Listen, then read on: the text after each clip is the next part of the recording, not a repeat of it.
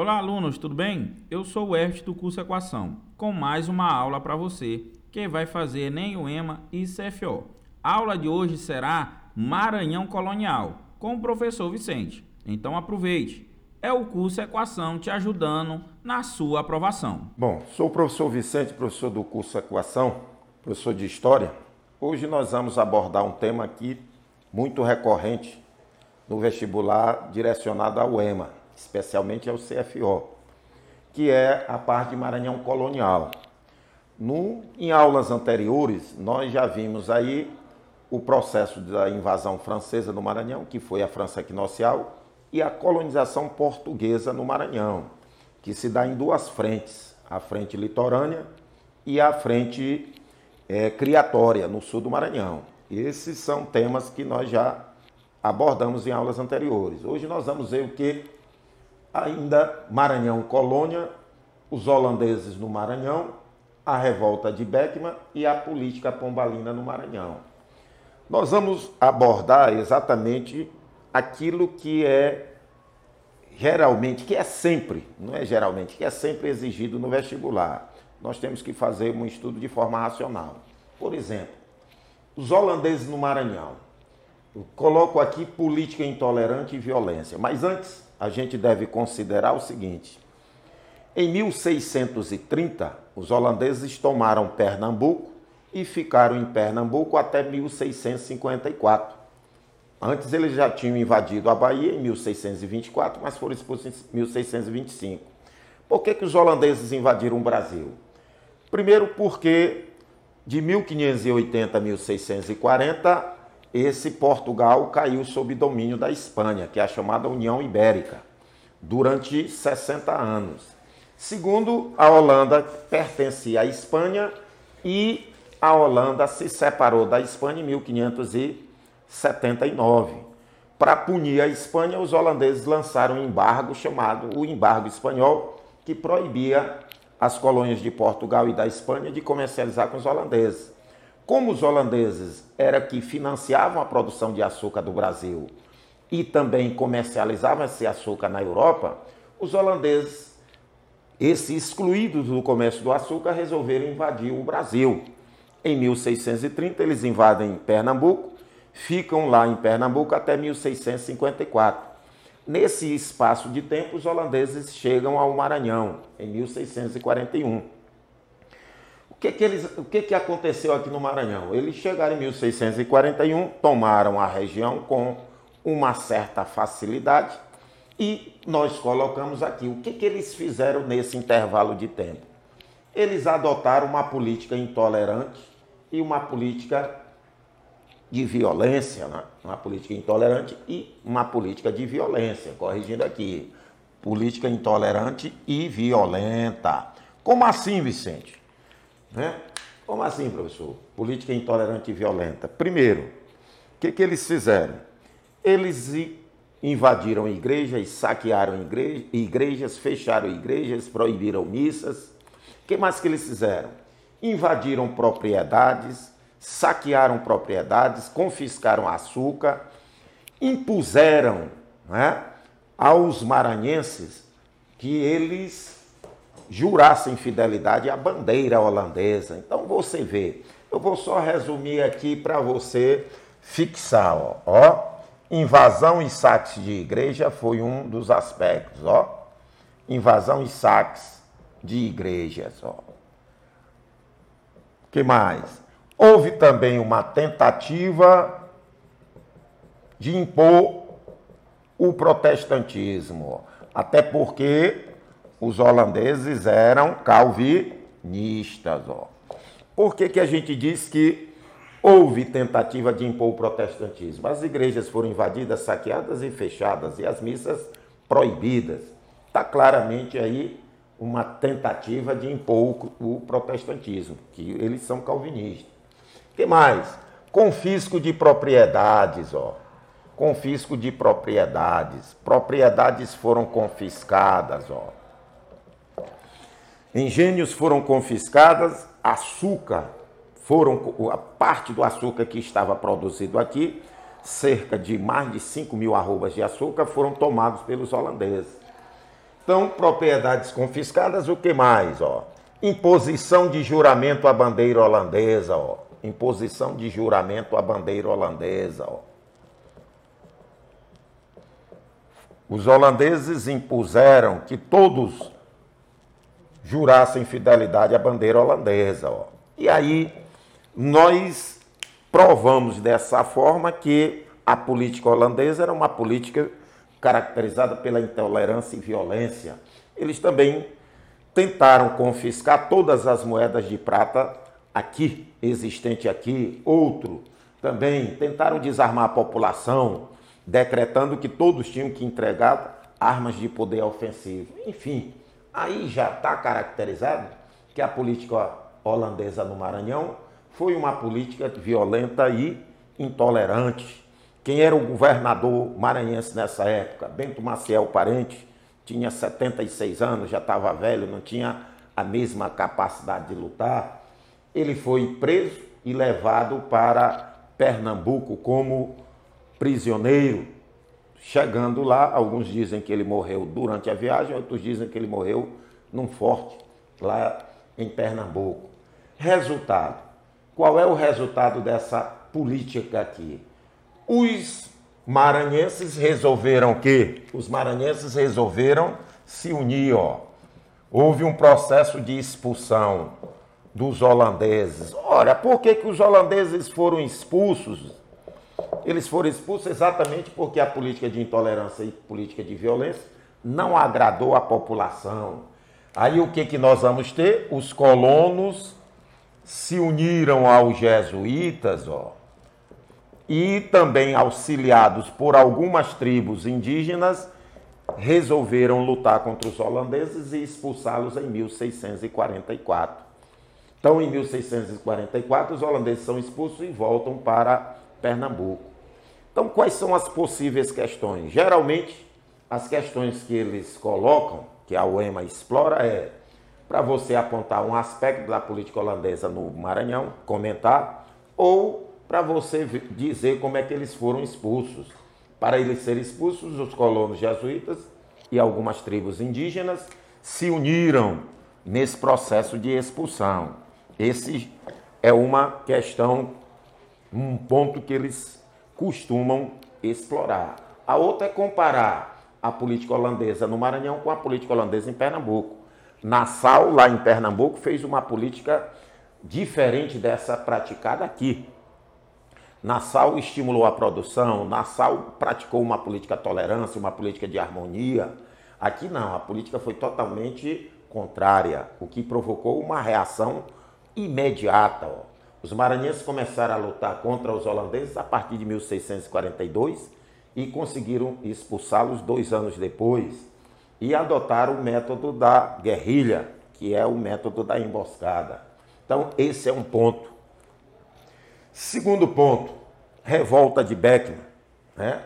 Primeiro, nós temos que contextualizar o que é a revolta de Beckman. A revolta de Beckman ela faz parte de um conjunto de revoltas que marcou o Brasil no século XVII para o século XVIII. São os chamados movimentos nativistas. Então, quando eu coloco bem aqui contextualização, o que, que eu estou dizendo? Aonde é que está inserida a revolta de Beckman? Ela se insere nos chamados movimentos nativistas, que foram movimentos que ocorreram do século XVII para o século XVIII. Quem são esses movimentos? Guerra dos Emboabas, Guerra dos Mascates, Revolta de Filipe dos Santos ou Revolta de Vila Rica e Revolta de Beckman. Então aqui está contextualizado. E o que, que caracteriza esses movimentos? Então vamos colocar aqui um.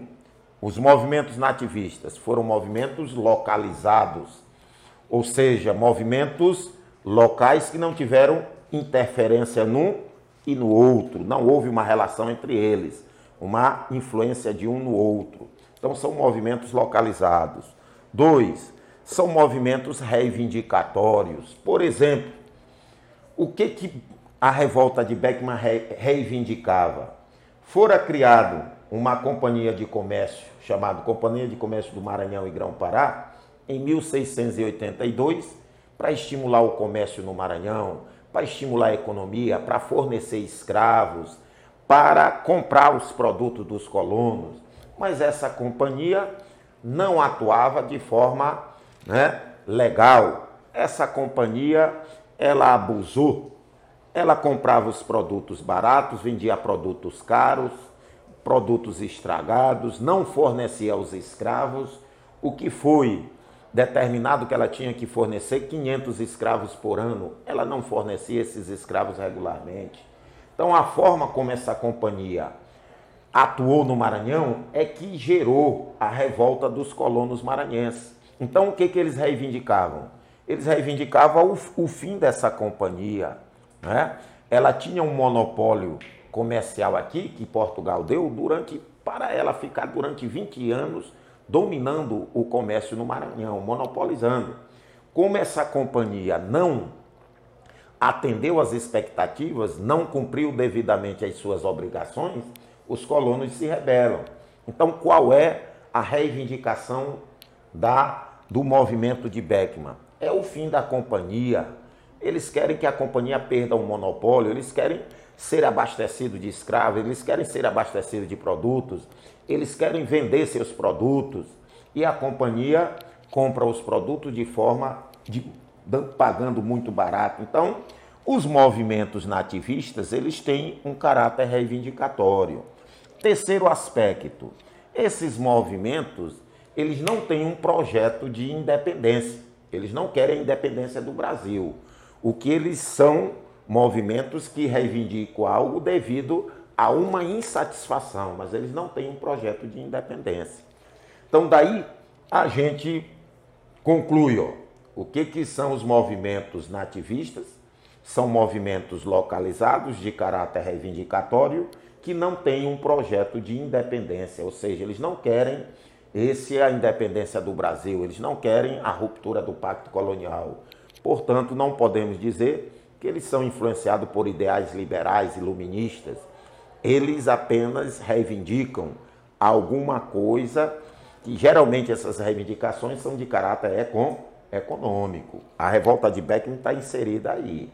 Então, o que, que eles perguntam? Por exemplo, criação da companhia de comércio. Essa companhia que foi abusiva e não conseguiu atender às expectativas do, dos colonos. Então, o que, que vai acontecer? O que, que eles perguntam? O que, que causou a revolta de Beckman, como nós temos bem aqui? Causa da revolta de Beckman. A gente coloca duas em foco. Quais são essas duas? A forma abusiva com que a companhia atuou no Maranhão, que desagradou os colonos. Como? Vendia produtos caros, produtos de má qualidade, às vezes estragados, comprava os produtos dos colonos pagando muito pouco, e ainda fraudava pesos e medidas. Então, a forma abusiva com que a companhia atuou foi uma das causas da revolta. Segundo, a companhia também, dentre os abusos, ela não forneceu os 500 escravos como era determinado. Aí o colono ia escravizar o índio, aí os, os jesuítas se opunham.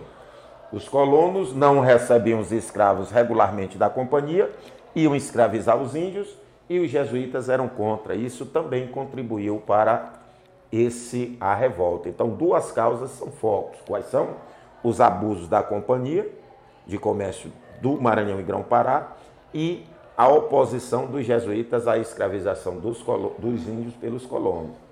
Duas causas. Aí tem também a corrupção das autoridades, que não faziam nada. Então tá aqui a revolta. Quando Beckman toma o poder, o que, que ele faz?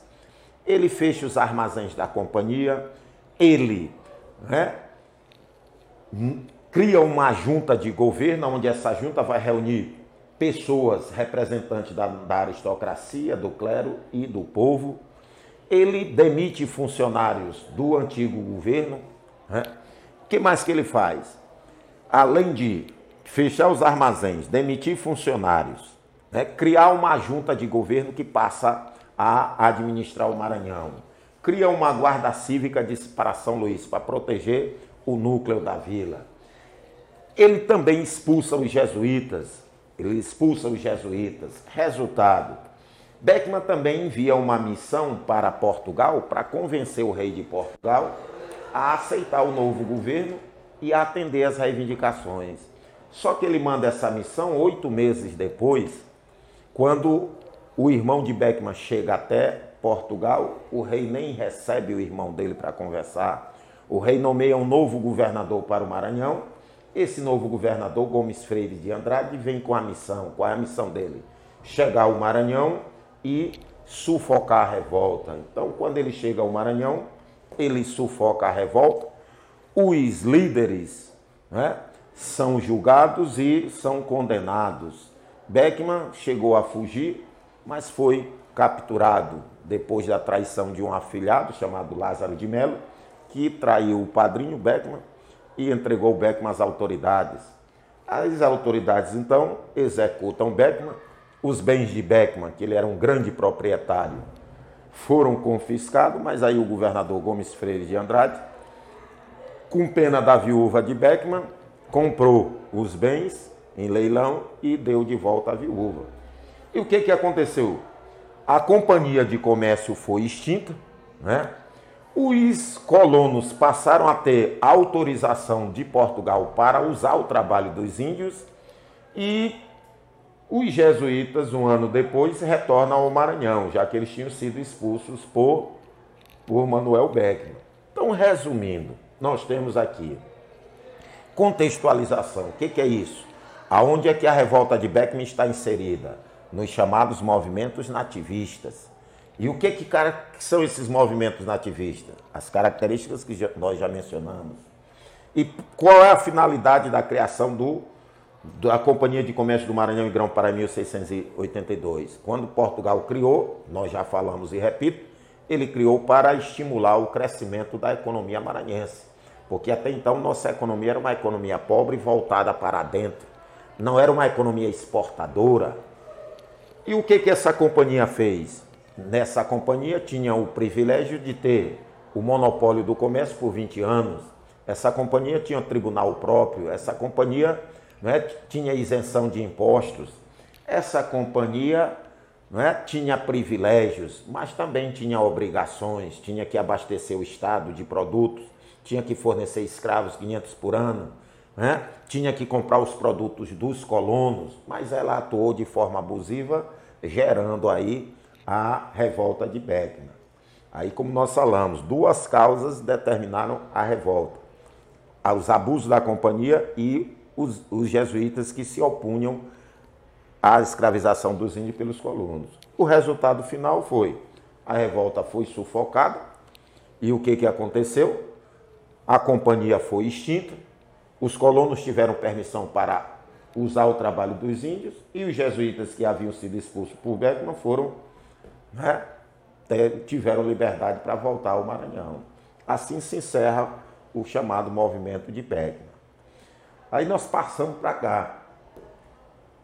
Terceiro ponto, muito também procurado. Ó. Os holandeses no Maranhão, revolta de Beck no Maranhão e política pombalina no Maranhão. Esse ponto. O que, que, significa essa contextualização aqui? A política pombalina, né, que dura de 1750 a 1776, 77, Pombal, o Marquês de Pombal, quem foi ele? Ele foi ministro do rei Dom José I. Ó. Ele governou Portugal em nome do rei Dom José I, governou durante 27 anos. Então, Pombal se insere num movimento chamado despotismo esclarecido. Ó. Então, o que, que foi o despotismo esclarecido? Foi um movimento que ocorreu na Europa na segunda metade, ó, segunda metade do século XVIII, ó, segunda metade do século XVIII. Que movimento é esse? Foi um movimento influenciado pelas ideias iluministas que queria promover reformas para modernizar o país, ou modernizar o país, no caso, Portugal. O que, é que vai acontecer? Pombal incentivou a indústria, as manufaturas em Portugal. Pombal estimulou o comércio, criou companhias comerciais. Por exemplo, aqui no Brasil foi criada a Companhia de Comércio de Pernambuco e Paraíba. no Maranhão foi criada a Companhia de Comércio do Grão-Pará e Maranhão. Não confundir com a Companhia de Beckman lá. A Companhia de Comércio da era de Beckman foi Companhia de Comércio do Maranhão e Grão-Pará. Agora Pombal cria a Companhia de Comércio do Grão-Pará e Maranhão, com esse mesmo propósito. Ele queria o quê? Estimular o desenvolvimento da economia maranhense, ou seja, do norte do Brasil. O que é o norte do Brasil? Inclui Maranhão e o Grão-Pará. Então, o que, que ele fez mais? Ele proibiu a escravização do índio, proibiu no Maranhão, no Brasil. Isso estimulou o tráfico negreiro. Então, nós temos alguns aspectos que nós podemos assinalar. Ó. O que, que Pombal fez? Ele estimulou, ó, estímulo às manufaturas, ó, e ao comércio. Aonde? Em Portugal. Como é, como é que ele estimulou as manufaturas? Ele estimulou trazendo manufaturas francesas para as instalar em Portugal. Como é que ele estimulou o comércio? Criando esse companhias de comércio em Portugal e companhias de comércio que atuaram no Brasil. Como nós falamos, a Companhia de Comércio do de Pernambuco e Paraíba, o Paraíba e Pernambuco, e a Companhia de Comércio do Grão-Pará e Maranhão. Que mais? Ele proíbe a escravização do índio, ó. proíbe a escravização do índio. Ó. Ele proíbe a escravização do índio. Que mais que ele faz? Ó? Essa proibição da escravização do índio se dá né, aqui no Brasil e isso acaba estimulando o tráfico negreiro, ó, estimulando o tráfico negreiro. Ele também promove a expulsão dos jesuítas, ó. Então a expulsão dos jesuítas. Ele expulsou os jesuítas da onde? De Portugal, do Brasil e do Maranhão. A pergunta que se faz é: não eram os jesuítas que dominavam o ensino? Sim. E agora o ensino vai ficar com quem? Com o Estado. Nós temos então a a, implantação do ensino laico. Então, antes a igreja dominava o ensino, agora o Estado encampou a educação. Os jesuítas foram expulsos. E as missões, aqueles, aquelas missões que reuniam os índios catequizados, antes eram administradas por religiosos, agora passaram a ser administradas por civis. Ora, então o que, é que nós temos? Uma série de medidas quando a gente a, a, analisa a política pombalina no Maranhão, a gente destaca, é aqui que é o ponto. Ó, o que, que aconteceu? Reflexo. Ó, a política pombalina no Maranhão, ela estimulou, estímulo a economia. Ora, como assim, Vicente? O algodão se tornou um produto de exportação. E outro produto que dominou a nossa economia foi o arroz. Ó. Mas que arroz eu estou falando? O arroz de Carolina. Ó. Lembremos que nós tínhamos, tínhamos um arroz aqui, que era o arroz vermelho. O arroz que não era de boa qualidade.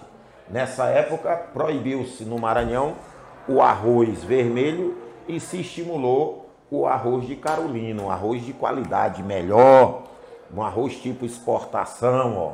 Então, o reflexo da política pombalina, quando Pombal cria a companhia de comércio, ó, ó do Grão-Pará, e Maranhão, ó, quando Pombal cria a companhia de comércio do Grão-Pará e Maranhão, ele criou com esse propósito para desenvolver a economia, para conceder crédito aos agricultores. E aqui os agricultores recebiam crédito dessa companhia e produziram algodão, arroz, arroz e algodão que era exportado para a Europa, para Portugal, né? Ora, então a nossa economia se transformou numa economia agroexportadora, uma economia agroexportadora, ó. Então esse foi uma das grandes consequências da política pombalina para o Maranhão ela inseriu a economia maranhense no mercado mundial. O Maranhão se tornou um estado exportador de algodão e arroz, diferente de antes. E antes, como era a nossa economia? antes de 1750, era uma economia voltada para o mercado interno, uma economia de agricultura de subsistência, uma economia que usava o trabalho do índio, uma economia que vivia também da exploração das drogas do sertão. Então está aqui um dos reflexos da política pombalina para o Maranhão. Segundo, ó, a generalização da escravidão, ó, generalização da escravidão negra, ó, da escravidão negra, ó. Ou seja, o que que Pombal fez, como nós já falamos? Proibiu a escravização do índio, o que estimulou o tráfico negreiro com o desenvolvimento da economia algodoeira e da risicultura. Isso demandou maior mão de obra. Então, milhares de escravos entraram no Maranhão. Existe até uma frase de Caio Prado Júnior que esse expressa muito bem essa generalização da escravidão negra. A frase é a seguinte, cai muito na UEMA. O branco do algodão tornou negro o Maranhão. Essa frase de Caio Prado Júnior expressa muito bem o desenvolvimento da economia algodoeira que proporcionou a generalização da escravidão, já que a mão de obra, a escravização do índio estava proibida. Então está aqui dois reflexos importantes Outro, o surgimento de uma elite rica, ó. Surgimento de uma elite rica, ó. Ora, agora a elite ligada ao algodão tinha condições de mandar os filhos estudarem para a Europa, se formarem. Isso acabou contribuindo para o estímulo à cultura. Estímulo à cultura. Enfim, as cidades vai se transformar. Então, o que três pontos importantes dentro da economia, dentro da história do Maranhão na era colonial são esses aqui: a política holandesa, a revolta de Beckman. E lembre-se, se cair alguma questão em relação ao índio, qual foi a política de Pombal? Ele proibiu a escravização do índio. As missões que antes eram administradas por religiosos passaram a ser administradas por civis. A educação que antes estava nas mãos da igreja passaram para a mão do Estado, laicização. A economia maranhense cresceu, se integrou ao mercado mundial e a escravidão negra se generalizou, promovendo aí uma grande transformação na sociedade maranhense. Então esses três pontos são relevantes dentro da história colonial do Maranhão. No nosso próximo, né? No nosso próximo módulo, no nosso próximo encontro, a gente faz uma abordagem agora da fase imperial, onde nós vamos falar sobre o que? Maranhão no Império e Brasil no Império. Thank you.